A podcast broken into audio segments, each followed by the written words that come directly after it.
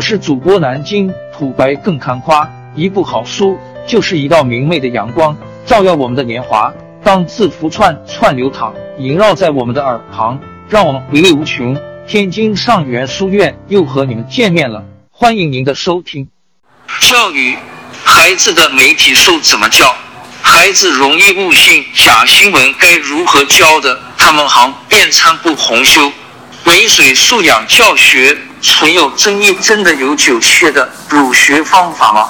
撰文穆伊尔、Melinda Weller、Mo B、秀媛、梅卡勒利、Taylor、Harry、葛登能、Amanda Gardner 是具有二十年参旗的教育人员，去年在美国西亚做图示教协助。创立新的特新，Charter 中小学时，没有料想到学生会向纳纳翠图及犹太人，声称严重特殊复染性肺炎 （C O V D 十九）简饼。新冠肺炎大流行是骗局，并且接2020年美国的航人选坐票，其中一些孩子坚称这些阴谋幻想。是真的，葛登能表示，无论是单纯弄错的资讯，或是刻意建导的假资讯，在过去一零年、二十年来，对学生的影响越来越大。但很多学校还没有关注这个前提。多夫中学可能会透过教学来消弭申论，但我想就仅止于此。事实上，孩子年纪雕小却。已经是假新闻的受众。去年九月发表于英国发展新假学期刊的一项研究是，孩子开始相信未经证实的阴谋论，大多在十四岁之际。很多青少年执法评估链路资讯的可信度。在二零一六年一项近八千名美国学生参与的研究场中。史丹佛大学研究人员发现，超过百分之八十的中学生相信某个标是一厂商赞助内容的讣告是新闻报道。野西县只有不到百分之二十的中学生会去之一度群媒体上的申论。例如一则显书贴文描述，在日本核电厂事故地附近。拍顶到的怪异花朵照片，证明了该地区的辐射剂量长期都高得危险。参与调查的大学生看到某则推特贴文，宣布支持枪支管制的民调，超过二十三的学生没有料想到自由派反枪团体可能会操弄这项民调。假字不活著通常会针对年节使用者，把他们导向非事实的内容。YouTube 的推荐演算法会针对使用者提供个人化的观赏建议。华尔街日报在2018年所做的一项调查发现，YouTube 推荐的影片常常比使用者一开始看的影片还要极端且毫无关联。例如，研究人员以“月食”一词搜寻影片，YouTube 会导向一直暗示地球是平的的影片。YouTube 是青少年之间最受欢迎的社群媒体之一。美国北卡罗来纳大学教堂山分校资讯与图书馆科学学院副教授图费克奇 （Zainab Tufekci） 在 YouTube 上搜寻影片。并观察演算法推荐他看什么。最后，他指出，YouTube 是二十一世纪最强大的煽动工具。学校要处理这个问题，可以运用媒体素养教育 （Media Literacy Education） 概念，是教导孩童如何评估接收到的讯息，进行批判性思考，并且辨认出谎言。孩童的家长可能会相信阴谋幻想或其他把假资讯加油添醋而成的谎言。要教导孩子客观评估这些说法的技巧，就需要透过学校教育。但是美国很少有孩子接受到这类教育。去年夏天，伊利诺州首开先例，要求所有中学生必须上媒体素养课。其他十三州定有与媒体素养相关的法规，但要求相当空泛。例如，在教育部门的网站上列出资源。纽约石溪大学。新闻素养中心执行主任史奈德 （Howard Schneider） 表示，越来越多大学生接受到某种形式的媒体素养教育，但这时候才开始这类教学，已经非常非常晚了。几年前，他开始教导大学生，发现他们已经养成很糟糕的志惯，这是非常危险的情况。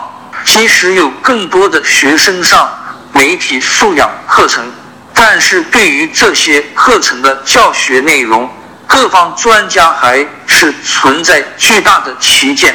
一些课程想要训练学生更加重视新闻来源，但是一些研究人员认为这种做法忽略了出版品与记者可能潜藏偏误。其他课程则教。导学生辨藏资讯来源，并思索这些内容是否有助于传播。整体而言，现在这方面的资料还太少，我们无从得知教导孩子分辨虚实的最好办法。负责管理史丹佛历史教育群组 （Stanford History Education Group） 的教育学教授温伯格 （Sam Weinberg）。表示，当巡监可以让我看证据吗？多数媒体素养教学方法会开始显得薄弱。罗德岛大学媒体教育实验室主任霍布斯 （Rene Hunt） 表示，每种方法都有些许教育研究人员支持，每个团体都几乎不把对方看在眼里。这些方法从未正式比较过。有些甚至只有少数研究支持，就像网络消息来源，我们很难知道该信任哪种方法的课程。没实证新闻素养是媒体素养研究底下的一个分支，用于阻断阴谋论的复播，以及培养分辨假新闻的能力。它培养人们具备一套技巧，以判断新闻与资讯的可信度。但就像媒体素养一样，对于这类新闻分析的教学方法，研究人员的想法大相径庭。以史奈德在石溪大学的课程以及华盛顿特区非营利组织新闻素养计划 （News Literacy Project） 为例，有部分课程是在教学生分辨资讯的品质。方法是去了解负责任的新闻业其运作方式为何，例如记者如何追新闻，如何分辨不同种类的资讯，以及如何判断新闻报道背后的证据。史奈德在2007年尼曼报告 （Neiman Reports） 中写道：“课程目标是要学生能够分辨网络上流传的原始未经转述的资讯。”以及经过证实的独立新闻报道，但一些媒体素养学者质疑这些做法的效力。例如，霍布斯在2010年一篇论文里指称，这些方法美化了新闻业，忽略业界许多问题，而且对于培养批判性思考技巧注墨甚少。他表示，党派政治和诽谤中伤最能吸引大众。如果对当代新闻的这些现实情况视而不见，把焦点全放在新闻业的理想上，那只不过是宣扬该产业。其他做法则是教导学生一些方式，例如判断这些资讯来源的目标和动机，一评估新闻与资讯来源的可信度。他们教导学生去思考。谁创造了内容？原因为何？其他资讯来源怎么说？但这些方法相对新颖，还没有进行广泛的研究。爱默森学院的公民媒体与新闻专家米海利迪斯 （Paul Mihailidis） 表示，这些不同的做法都缺乏坚实的研究，这却是一大障碍。规划有影响力的媒体素养实践 （Mapping Impactful Media Literacy Practices） 是美国媒体素养教育学会 （National Association for Media）。这些方法从未正式比较过，有些甚至只有少数研究支持。就像网络消息来源，我们很难知道该信任哪种方法。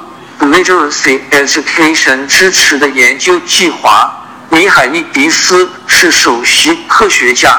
他说，目前所做的科学研究大多属于探索性质的小规模质性研究。这不只是因为缺乏资源，也因为目标并不明确。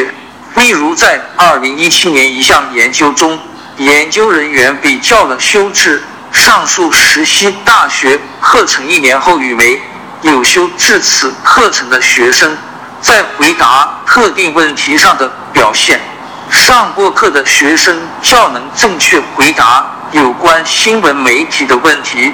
例如，美国公共电视网 PD 美元的收入大部分不是来自广告，但这项研究并没有测误学生分辨假新闻的能力，因此很难知道课程是否提升学生对假新闻的免疫力。更有甚者，现有的少量研究主要针对大学生，而不是容易误信假资讯的中学生。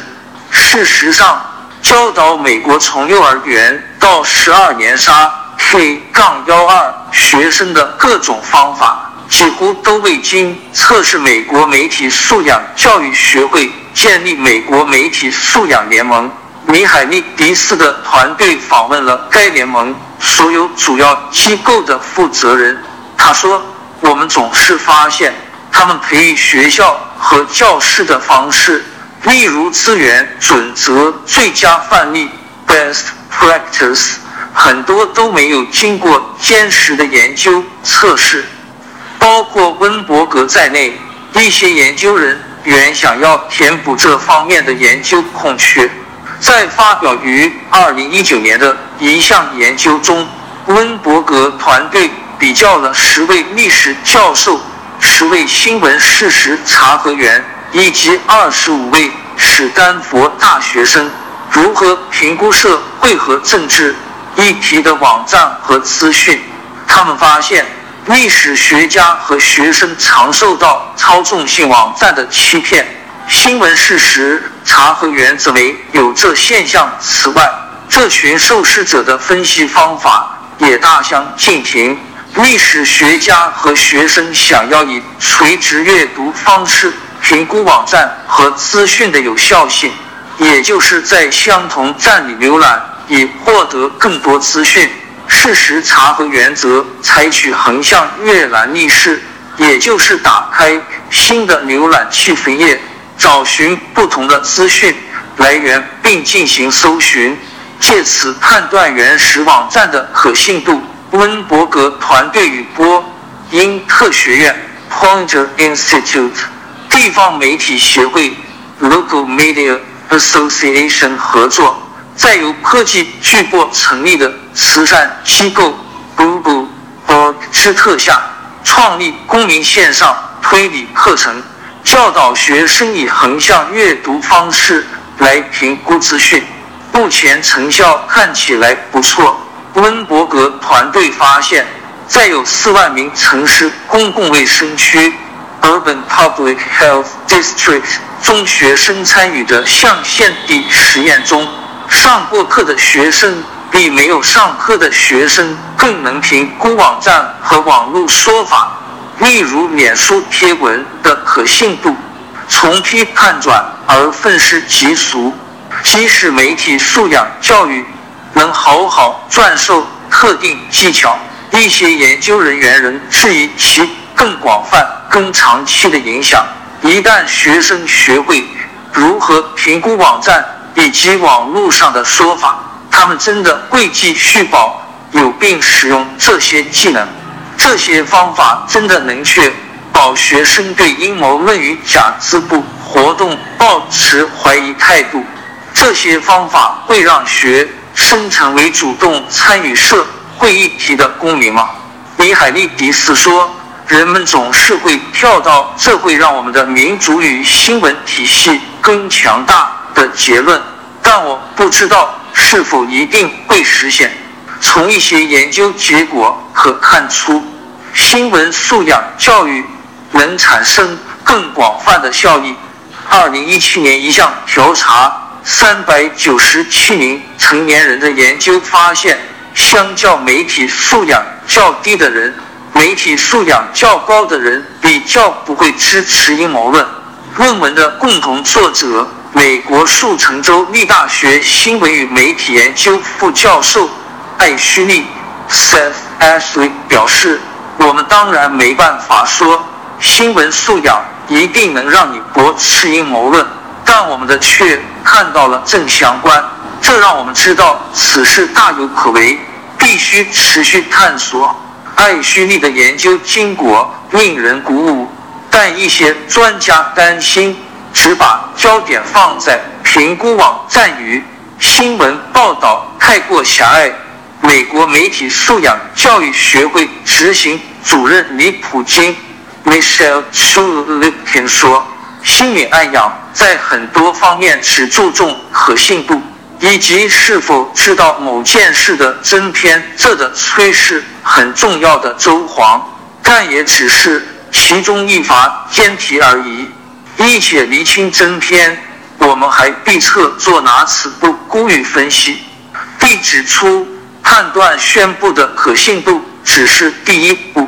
潘生也敢逼思考新闻为什么会。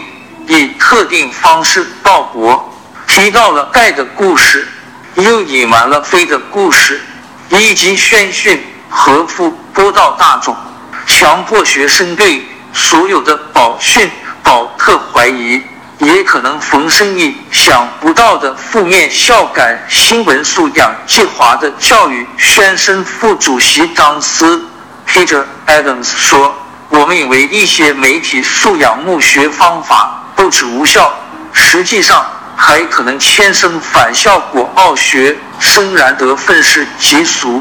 下次对新闻媒体运作方式的摩羯，学生可能会开始认为每件事都有邪货的筑基。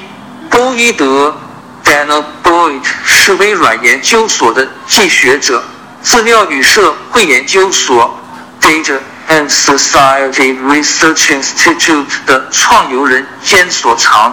二零一八年，他在西南偏南 （South by Southwest） 媒体研讨会上的俊言，加深了亚当斯的担忧。波伊德指出，悠然公要求学生挑战他们的假设是好事，但因此而产生的缺漏，驱使人们去寻找新谢层。并且可能以很有问题的方式填满美国德州布蔡恩市一所中学的社会学教师要素。Jordan Russell 也同意，他说学生很容易就从健康的批判性思考转变为不健康的怀疑论，并且认为每个人随时都在说谎。为了避免这些华在的尖题。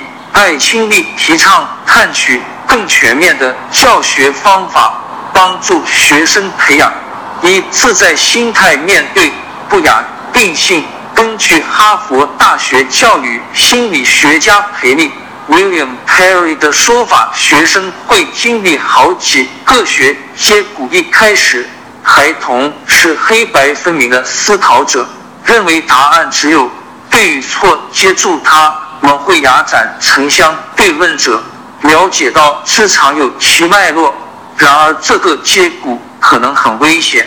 如同要素所说，到了一个阶段，他们可能会相信没有真相。艾虚利补充道：，常学生认为一切都是谎言，也会认为讨论混摊的主题没有意义。艾虚利表示，透过新闻素养教育，目标是奥学生更上层楼，开始了解并领会是实上这个世界是混乱的，并且坦然接受。你懂得运用这些基本方法泛及你能接受的职场，但你依然重视不确定性，并且对于世界如何运作的相关辩论保持开放态度。我们的日标不是奥学生变德莫不关心，而是提高他们的觉察度与参与度。教育人员也需教育，不过。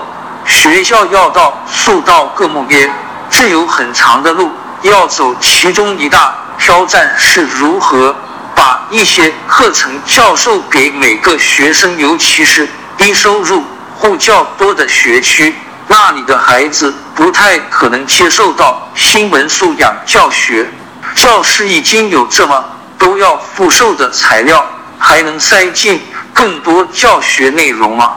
尤其当增加的是微妙且复杂的教材，亚当斯说，教育人员迫切需要专业的培训和支持，因为他们不是这领域的专家。现在的自部驯养猫可说是人类历史上规模最大、最复杂也最令人担心的状态。二零一九年，美国明尼苏彭州参议员克罗布夏北美。c l a u d i Shaw 提出数位公民与媒体素养法案，一旦通过，将拨款两千万美元给美国教育部，成立补助计划，帮助各州研发并资助 K 十二学校的媒体素养教育计划。如果美国年轻人要学知如何运用智慧，应由于这片崭新且不断转化的。媒体环境对媒体素养沐浴准行更多投资就至关重要。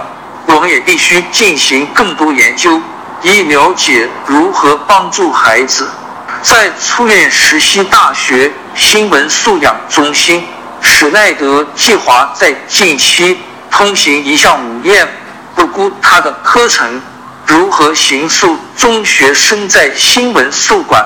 公民参与和批判性思考等方的压展，但是教育学者必须塑行更多研究，才能全面了解各幅教学方法的肠道效果。史奈德说：“教育学者心必须向前迈出雄心壮志的一大步。”如今我们接收、处理并分享资讯的方式。都面临禁革，我们正处于五百年来最重大的改革之中。面向人，换事料，借内就可。王朝更迭，江山易主，世事山河都会变迁。其实我们无需不辞辛劳去追寻什么永远，活在当下，做每一件自己想做的事，去每一座和自己有缘的城市，看每一道动人心肠的风景。珍惜每一个擦肩的路人，纵算经历颠沛，尝尽苦楚，也无怨悔。感谢您的收听，朋友们，让我们下期再见。